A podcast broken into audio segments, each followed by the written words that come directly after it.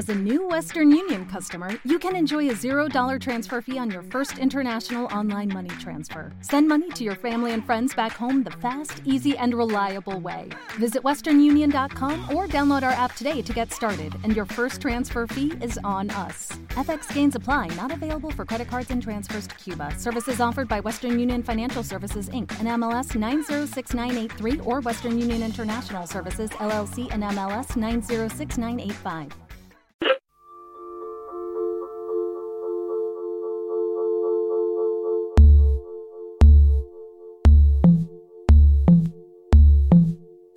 Esto es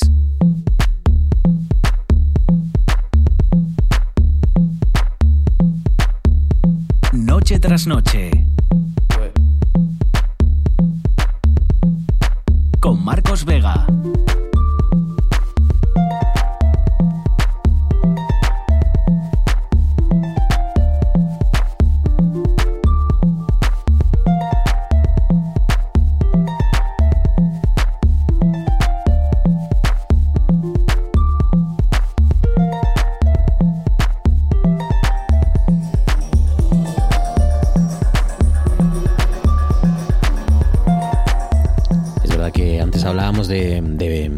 Sequía ¿no? y de los efectos que está teniendo la sequía, afortunadamente y de momento, más allá de nuestras fronteras, ¿no? sobre todo en el Levante, en el sur y en, en varias zonas de, de España. Y ca- cada año que pasa es mayor el efecto de, de la sequía, aunque no nos eh, afecte, como digo, a los asturianos de momento, pues tarde o temprano lo, lo- lo terminará haciendo ¿no? de una manera u otra, de forma directa o indirectamente.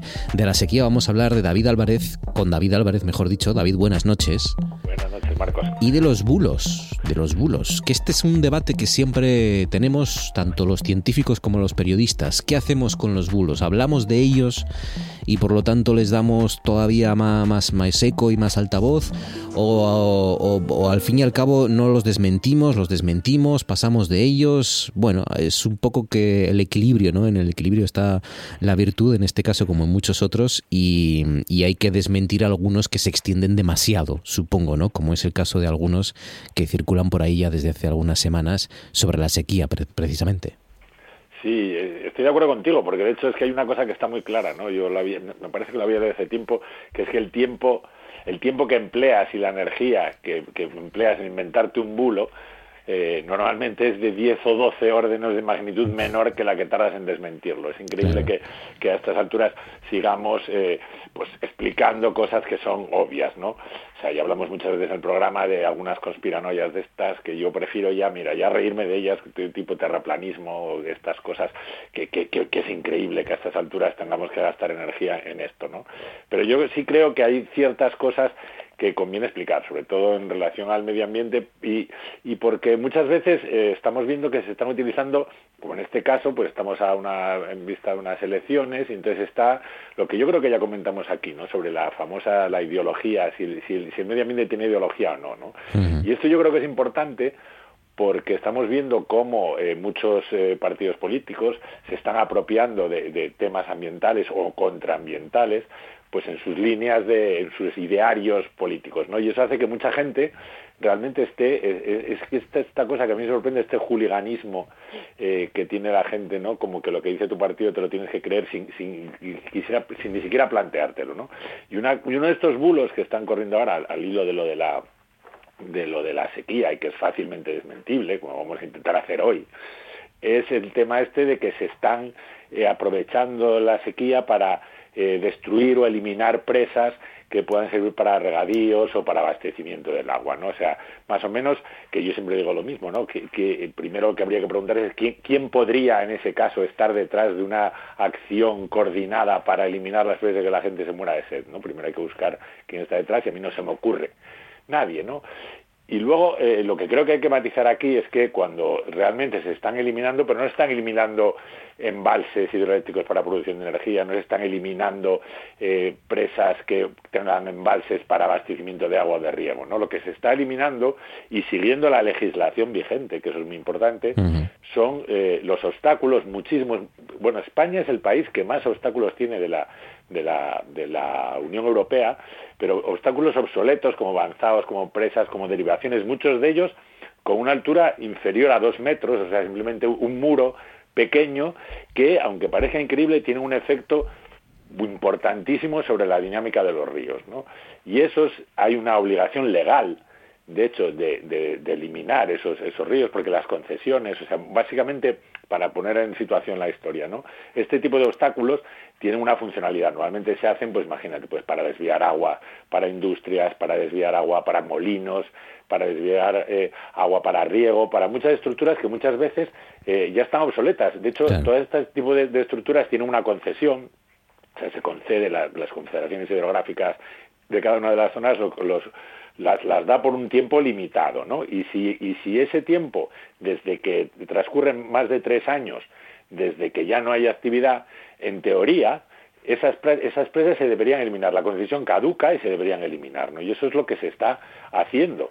O sea, que nada, nada de destruir embalses de riego o suministros de agua. Lo que se están eh, destruyendo son muros, ¿no? Eh, eh, derivaciones de agua para industrias que, que, ya no funcionan, que ya no tienen uso, de unos dos metros de altura, tres metros de altura, y que, y que dificultaban, ¿no? Podían o ponían trabas un poco al, curso natural de algunos ríos en España. Bueno, eso la mayoría de ellas, eso creo que el 75%. Luego hay otras, otras otras, otros obstáculos, otras presas de estas que se hicieron hace muchísimo tiempo y que realmente no tienen esa funcionalidad, no se utilizan para nada, grandes incluso algunas estructuras que han perdido, la, o sea, no sirven ni para abastecer agua, ni para regar, ni para nada, pero que realmente, incluso las hay más grandes, que lo que hacen es eh, dificultar y entorpecer el tránsito del río. El río, que yo creo que es una cosa que comentamos aquí muchísimas veces, yo lo comento en clase mil veces, todavía tenemos eh, siguiendo esta, esta, imagen de que el río simplemente es una especie de canalización, como si fuera una tubería, que lleva agua de A a B, ¿no? Y por el medio podemos ir cogiéndola para que nos dé la gana, ¿no?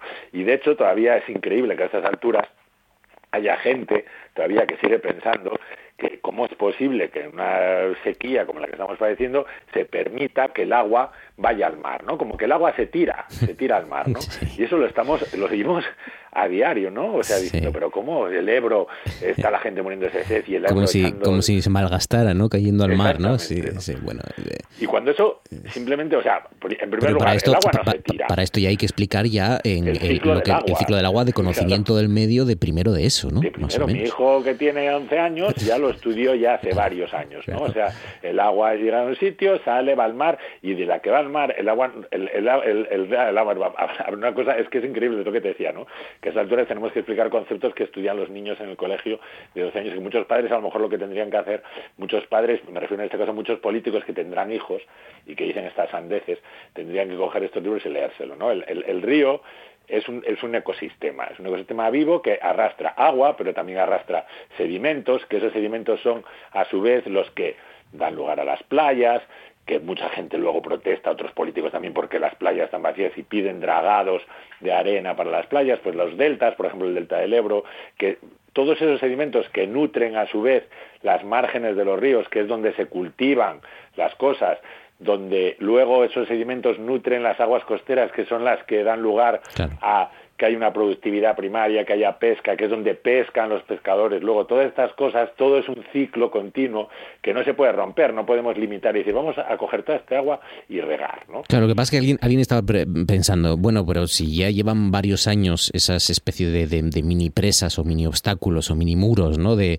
de, aunque estén ya obsoletas las industrias ya no sirvan para nada, eh, ¿qué, qué, qué, interés hay en recuperar la, la, conectividad y la naturalidad de los ríos, el flujo de agua hacia el mar. Pues ahí vamos, ¿no? De hecho, hay una directiva europea, una directiva europea, la directiva de biodiversidad de la Estrategia 2030, que precisamente hace hincapié en eso, ¿no? En recuperar básicamente lo que es la naturalidad del río, lo que estoy diciendo, ¿no? La continuidad del río. ¿Qué, qué problemas tienen estos, estas barreras? Pues mira, el primero, lo que te decía, o sea, muchos de esos sedimentos, mucho de, la corriente del agua que arrastra los sedimentos que va cogiendo los, de los márgenes del río y que va depositando fuera, pues se cortan, se empiezan a colmatar, se empiezan a producir balsas y el agua, hay una cosa que, que parece una tontería, pero es que el agua, el agua viva está en movimiento. El agua cuando se estanca, baja la concentración de oxígeno, es mucho más probable que se produzcan enfermedades, que se produzca, o sea, que se deteriore la calidad del agua, ¿no? Eso por una parte. Luego, por ejemplo, la continuidad del río permite cosas de las que hablamos aquí, permite que haya un flujo de vida del mar al, al, al, río, ¿no? O sea, los salmones, las, todas estas especies que habitan en el mar, y muchas de ellas son ganadromas o catadromas, que es lo que unos emigran del mar al río para reproducirse, otros del río al mar para reproducirse, pues ese flujo de vida es lo que permite, o sea, un río libre permite que se muevan esas, esas vidas. Y fíjate qué curioso, porque todavía leí hace, hace poco un trabajo sobre, no solo sobre el papel, sobre la especie en sí, ¿no? El salmón, eh, hablamos muchas veces aquí, ¿no?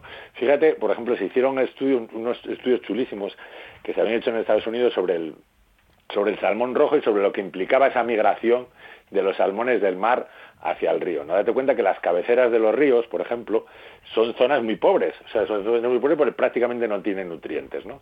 Y lo que se vio es que esas migraciones inmensas, esos documentales que vemos de los salmones que luego se mueren río arriba pues después de desovar, pues fíjate por dónde se vio que ese, ese flujo de, de animales, cuando se morían arriba, pues servían para transportar los nutrientes que habrían cogido en el mar al morirse, los, los, los, nutrían las cabeceras de los ríos. Y eso daba lugar a que se enriqueciera el río, a que aparecieran muchísimos organismos, a que toda la cadena trófica se, se, fuera más compleja y fuera más rica, ¿no?